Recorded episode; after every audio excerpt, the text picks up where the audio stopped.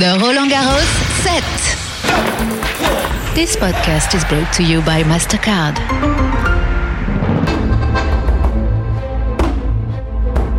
Hello and welcome to the Roland Garros set with me, Marjorie Hash. I can't believe it's already day 14, Porte de. We've got a lot jam packed in this podcast, so let's get cracking.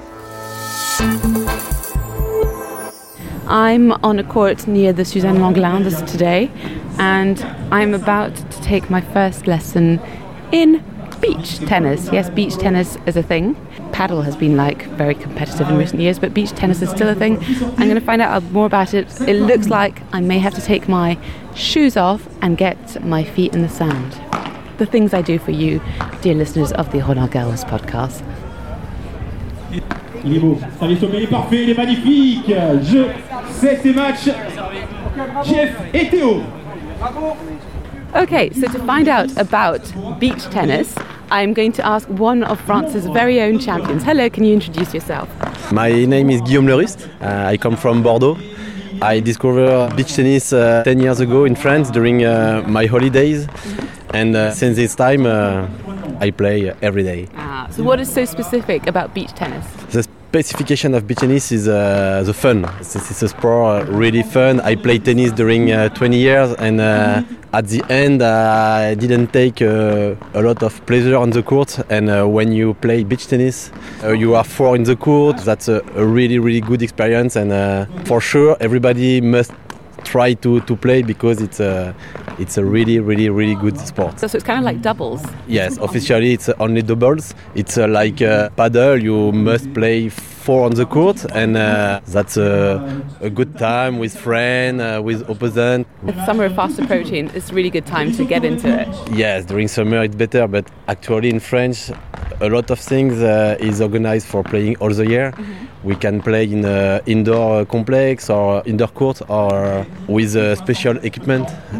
Of course, uh, summer is better, but uh, the, the, the sun, uh, the sea, uh, the sound of a special club. But uh, if you want, you can play all the year. Temperature plays a big uh, role, kind of, in the, the game because obviously winter, summer.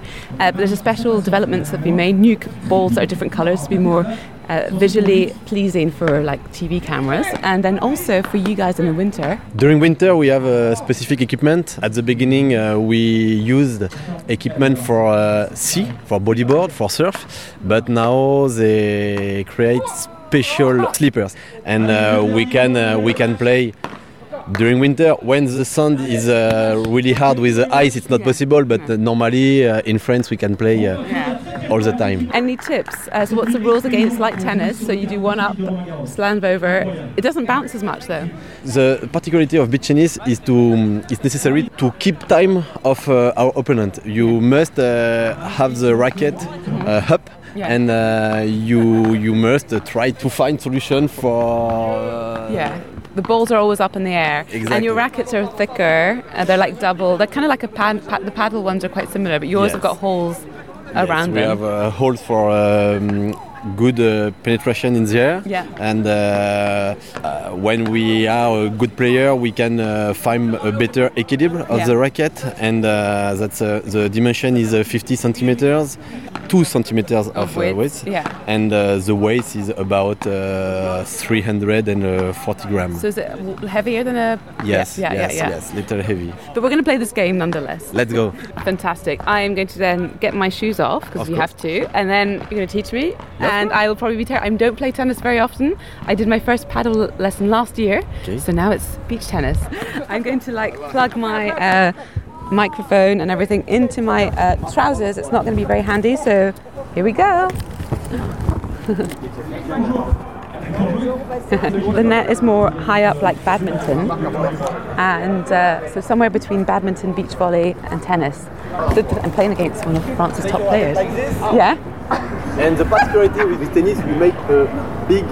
a big movement. Exactly. Yeah. beach tennis, the movement is only like this. Okay, so so you're going upwards and then or but below like a like a spoon. So you can spoon it or you can. All right, Take. Uh, up or down. Oh, sorry. okay. Ooh, I've managed to hit the balls. All right. Ooh. Oh, sorry.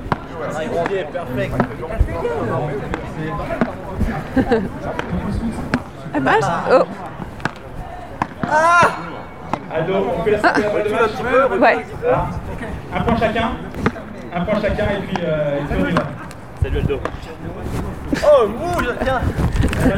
Oh, merci. Merci. Ok, donc je le fais.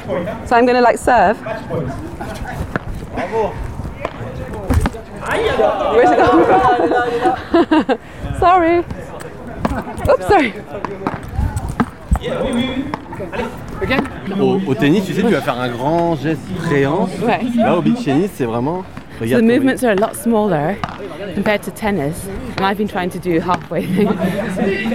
They're playing really well. La famille joue très bien. D'aller déplacer ton adversaire un peu devant, un peu derrière. It's all tactic, and you got to move the, your adversary back and forth. Et souvent, quand les gens nous regardent jouer, à notre niveau, ça fait un peu peur. Parce que les gens ont l'impression que ça va très vite, que c'est. euh, Alors qu'en fait, c'est très accessible et. So a lot faster when you see professionals, but it's very accessible. Thank you so much for the interview. Welcome. Great. Thank, Thank you. Okay, after this workout, how about we get a little Roland Garros refreshment? Perfect combination. We're sitting on the grass uh, in front of the fantastic uh, Mousquetaire um, statues, the famous uh, players of Roland Garros at the turn of the 20th century, and a nice big screen so we can watch a lovely match that's currently going on. And I'm with two friends. We're just going to cheers a little bit for our uh, yips. Lovely plastic cups with beautiful glasses uh, of Chandon Spritz because we have uh, Chandon, which is one of the partners available around the tournament. How are you finding the drinks? The drink is pretty good. It's uh, pretty different compared to my uh, summertime uh, last year. No, uh, good spirits. Yeah, I'm going to get them to introduce yourselves because I know these people and I've bumped into them randomly in the Roland Garros this year. Hello, what's your name? I'm Nicholas. and uh, what's your name? I'm Juliet. They're both dentists, just so you know. Um, so they've come to enjoy the tennis and they're no strangers to tennis. Nicolas, this is not your first time at Roland Garros. It is not. The first time that I went here, I was maybe 10. It was with uh, my parents, and uh, it was for the qualification games. I don't remember which players, but, but yeah, last year with the COVID situation, uh, it was not so crowded than uh, today. I went here also last Tuesday to watch uh, Tsitsipas and the Italian player, uh, Musetti. It was a fantastic match, fantastic game because uh, it was a, a five sets a game. So uh, it was a pretty nice. Uh, Roland Garros isn't just uh, about the tennis, it's also an event where you come and you enjoy yourself on multiple levels. Ha- is this your first uh, Roland Garros? What are you find, how are you finding it? Yeah, first time here, but definitely not the last. Uh, actually, I love the vibe. It's a really chill vibe. I think um, the match are very nice between the, the players, and yeah, I, I think it's uh, really busy, and I love all the all the mood. is uh, pretty nice. So you guys went to the Simonne Mathieu court, which I'm going to go and investigate soon uh, because it's got beautiful, beautiful greenhouses around it. Tell me a bit about the vibe compared to other courts. I think it's more intimate than the other one. I think there is a nice track to go to the court because uh, there is all the the trees and, and flowers. So it's yeah, pretty pretty friendly one. Who are your favorite players? So my favorite player is not here uh, this year. It's uh, Federer. Nadal is not uh, so bad uh, at all.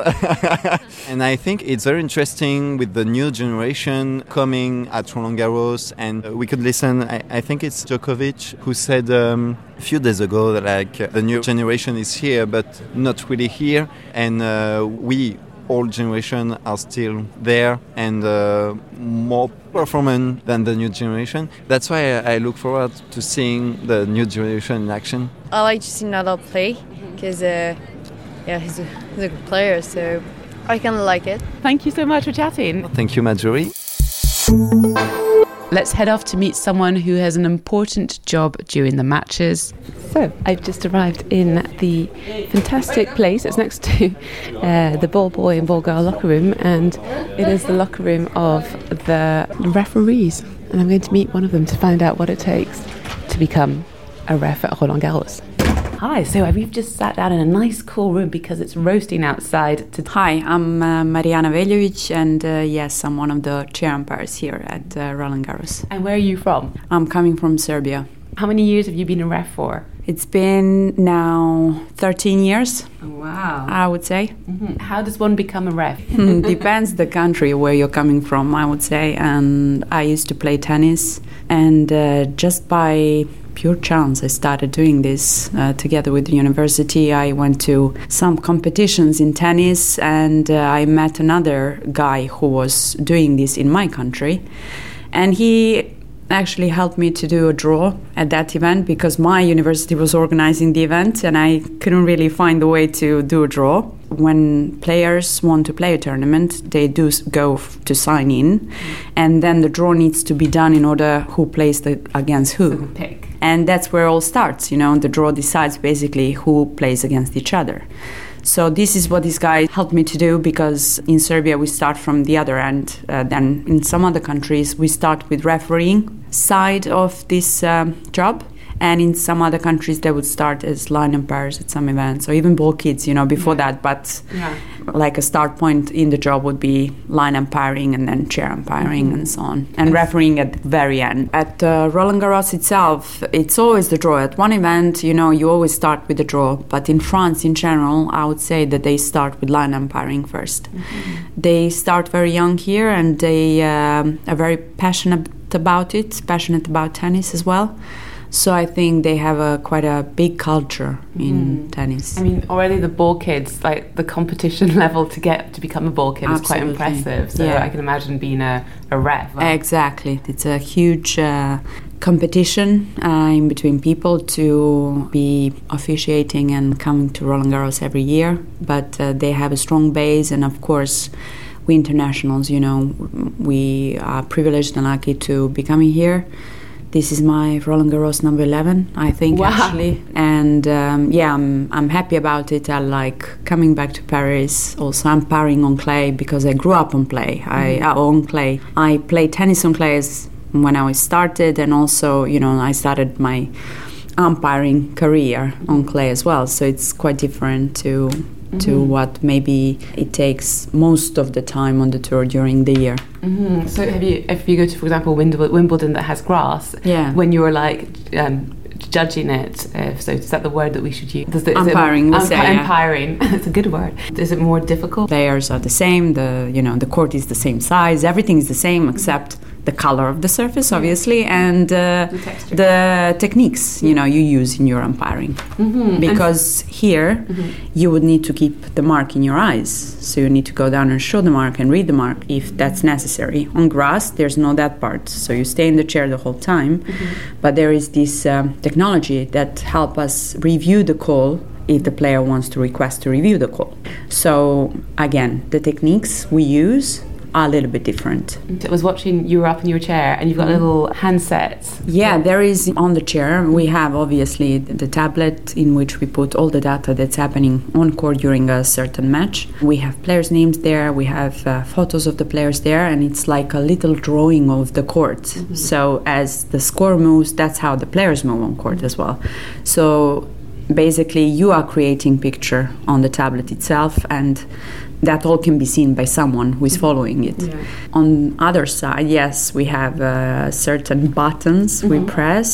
So for the microphone, and also the other one to be able to communicate to the people at the referee's desk, who then provide us with whatever players need, or they need to, you know, string a racket or sometimes even uh, difficult times call a physio or stuff like that or whatever we need extra towels extra balls you know whatever we need we call the referee's desk and they are like kind of a support Yeah. Mm, i have started umpiring so we used the scorecard that was a like a paper card on which you were putting all the points and data from the match so you would need to prepare that card before you go on court and obviously put all the points during a match itself mm-hmm. so You take your eyes off the ball, literally, at that point. no, well, it was different mm-hmm. because at that time you would do that after the point. You know, mm-hmm. after the point, you announce the score. That's when you put the point into your scorecard. But you had a certain signs you were putting in that scorecard in order for the referee then to read it or whoever needs to read it. We do have that now, and the scorecard can be printed still. But on the court itself, we use the technology. So we would use stopwatch to measure the time before and the scorecard. So that's when I started. Our attention needs to be so wide and open and we need to follow so many things and to keep so many things on our minds while we are in the chair. Mm-hmm. So on one hand yes maybe makes our life easier but on the other when you look at it it makes it more complicated and you have more pressure to deal with certain things. Of course with time you know when people get into it it, it becomes an automatism mm-hmm. But before that you know people need to adapt to it obviously hmm. And what's the hardest part of the job? Because sometimes you can have matches that go on for five hours. How do you keep your concentration up throughout? the feeling in the chair mm-hmm. is not like it lasts for four or five hours. Mm-hmm. You do feel tired, you know, at some certain stages, and but you try to stay hydrated. Even though we try to drink less, obviously, because we are not unable to leave our chair and you you know walk out and walk in just like that. But you know, you need to just keep your focus. And I think that what if you're into the match and when you are in, into a really long and tough match, you don't really pay attention to the time that much. So the time is flying and your focus is somewhere else. So you know you don't really pay attention, but it's the key. The key thing and the key point is to realize and to really know when your focus and concentration has to be on the biggest level. You know, as the game goes maybe a little bit slower and then a little bit faster again. So you do need to, as an umpire, to recognize when your focus has to be on the like 200%. percent Of course, we are focused all the time, but there are certain stages of the match when you feel like, okay, you know, now I need to be into it, you know, even over than I was before, maybe. And what is it like with the audience? Because they more or less, depending on them who's playing, make a lot of noise. And sometimes you, I've noticed. Uh, a referee, I've had to like call the audience a number of times to get them to quiet down and s'il vous plaît. And you have to obviously know how to do that in many languages if you're Yeah. touring the world. Yeah, we try. Um, yeah. What's it like at Roland Garros in particular? I mean, when French players play, Mm-hmm. they're a bit more raucous and feels a bit more football-y. Yeah, well, they are passionate about uh, tennis, about the game, and they are passionate about, you know, when players from their country play. Yeah, I like the atmosphere. I mm-hmm. enjoy the atmosphere. I guess it can get a little bit difficult for the opponents, mm-hmm. maybe, but it's just a little bit louder, you mm-hmm. know, on the other end. And uh, I think even the opponents enjoy the, the atmosphere. I feel like you have to be like the teacher saying, quiet children, and get them back into it. Well, we do need to guide them. Yeah. You know, we are there to be guiding them and we are there to help the players to play in the best possible conditions during a match. And what's the most difficult is when the crowd starts reacting during a point and there's nothing you can do about it Yeah. until after the point, basically. Yeah. And, um, you know, crowd gets so much into it that they just react based on the shot, the speed of the shot, uh, how good the shot was, and so on. But the point continues, so that can be a little bit difficult on the players. I feel sometimes, but then some of them just don't react. You know, for them, they enjoy that they they have that type of also atmosphere. Yeah. Talking of players, do any of them recognise you? and know, like, hey, or they just stay professional and pretend not to hmm. recognise? Well, we are, you know, we spend a lot of time on different tournaments. You know, we see each other, and of course, we recognize each other and we say hello. Mm-hmm. we are still professional, and yeah, yeah. you know, we do our job, they do their job. We want to do our job the best we can, mm-hmm. and they want to play the best they can. So, Sure. yeah, And how long before the matches do you know what matches you're going to referee? we find out about that the day before. Okay, so if you get to, for example, sit on the, the final, men or women, you find Yeah. the night before. Uh, for the final and for the end of this Grand Slam tournament, those things would be determined a little bit before, Mhm. a couple of days before, so people would be um, let known what approximately day they would finish the tournament because of the travel organization and you know you want to have a clear picture about mm, the chief of officials at the at the slams would be telling us those news. And we would known you know a little bit before Well, thank you so much for taking the time uh, to chat to Roland Garros set. I'm not going to ask you who you're rooting for because there's something you can't discuss, I'm sure. But yeah, thank you so much and hopefully bump into you soon. well thank have, you Have a great tournament. Thank, you. And here we are at the end of today's podcast, but join us again tomorrow for the final Roland Garros set of 2022. Porte d'Auteuil represent. Roland Garros in the house. In the house. What can I say? It's on the clay that we play. It's the only way. It's the only way. From tennis players to stringers, macaron makers, macaron makers. Spider cams, not Spider Man, not Spider Man. Don't forget to download Roland Garros app. Roland Garros app, Roland Garros app, Roland Garros app. You can also sign up to this podcast on all your favorite apps, all your favorite apps, all your favorite apps, all your favorite apps. Streaming platforms, streaming platforms, streaming platforms too. Join us again tomorrow. From Porte d'Auteuil. Represent your. Represent your. Roland Garros, French tennis. French tennis.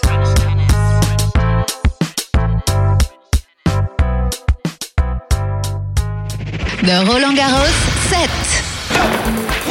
This podcast was brought to you by MasterCard.